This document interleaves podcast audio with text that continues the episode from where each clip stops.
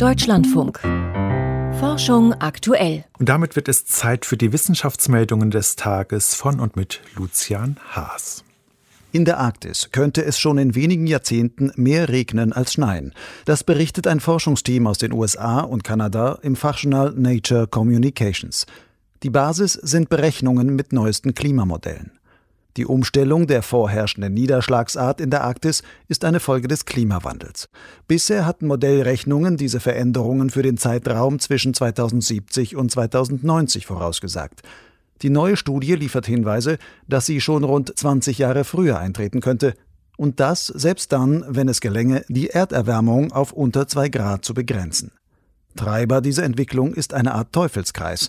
Wenn es weniger schneit, bildet sich weniger Meereis in der Arktis. Ohne das Eis nimmt das Polarmeer wiederum mehr Wärme auf. Das führt zu mehr Regen anstelle von Schnee, also auch weniger Eis und so weiter. Ein Beratergremium der US-Gesundheitsbehörde FDA hat die Notfallzulassung eines ersten Covid-19-Medikamentes in Pillenform empfohlen. Es handelt sich um den Wirkstoff Molnupiravir des US-Pharmaunternehmens Merck. Allerdings fiel das Votum des Gremiums recht knapp aus, mit 13 Ja und 10 Nein-Stimmen. Vergangene Woche erst hatte Merck neue Daten präsentiert. Die zeigen, dass das Medikament deutlich weniger effektiv ist, als eine kleinere Vorstudie noch nahelegte. Schwere Krankheitsverläufe mit möglicher Todesfolge wurden demnach in einer klinischen Studie mit Hochrisikopatienten nur um rund 30 Prozent reduziert. Davor hatte Merck noch mit 50 Prozent gerechnet. Folgt die FDA ihrem Expertenrat und erteilt Molnupiravir die Notfallzulassung, wäre es das erste Covid-19-Medikament auf dem Markt, das in Pillenform auch zu Hause eingenommen werden könnte. Experten gehen davon aus, dass die FDA den Einsatz von Molnupiravir auf Patienten mit einem hohen Risiko für schwere Corona-Verläufe beschränken dürfte.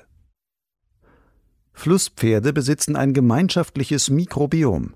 Unter Mikrobiom wird die Ansammlung aller Bakterien verstanden, die in einem Organismus siedeln, vor allem im Darm. Normalerweise beherbergt jeder Mensch und jedes Tier seine ganz eigene Mikrobengemeinschaft. Doch es gibt offenbar Ausnahmen, wie Forschende der University of Florida im Fachjournal Scientific Reports berichten. Bei Flusspferden, die in Gruppen zusammenleben, konnten sie kaum noch Unterschiede in der Zusammensetzung des jeweiligen Mikrobioms feststellen. Die Erklärung, die Tiere stehen häufig dicht gedrängt in Tümpeln und koten dabei auch in das Wasser. Das wiederum wird von allen Tieren im Tümpeln geschluckt Infolgedessen wird das Mikrobiom aller Flusspferde einer Herde gewissermaßen homogenisiert. Die Forschenden führen in ihrer Studie für diese organismusübergreifende Bakteriengemeinschaft eine neue Bezeichnung ein, das Metamikrobiom. Ein Hydrogel könnte helfen, geschädigte Stimmbänder zu reparieren. Wenn zum Beispiel bei Operationen im Halsbereich die Stimmbänder verletzt werden, heilen diese nur sehr schlecht, weil sie ständig in Bewegung sind.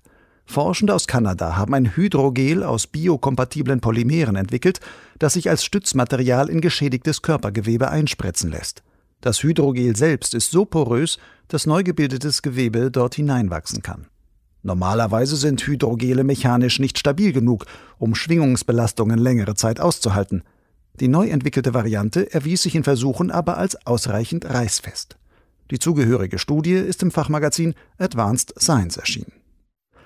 Wer eine schwere Erkrankung mit Covid-19 übersteht, hat in den folgenden zwölf Monaten noch immer ein deutlich erhöhtes Sterberisiko.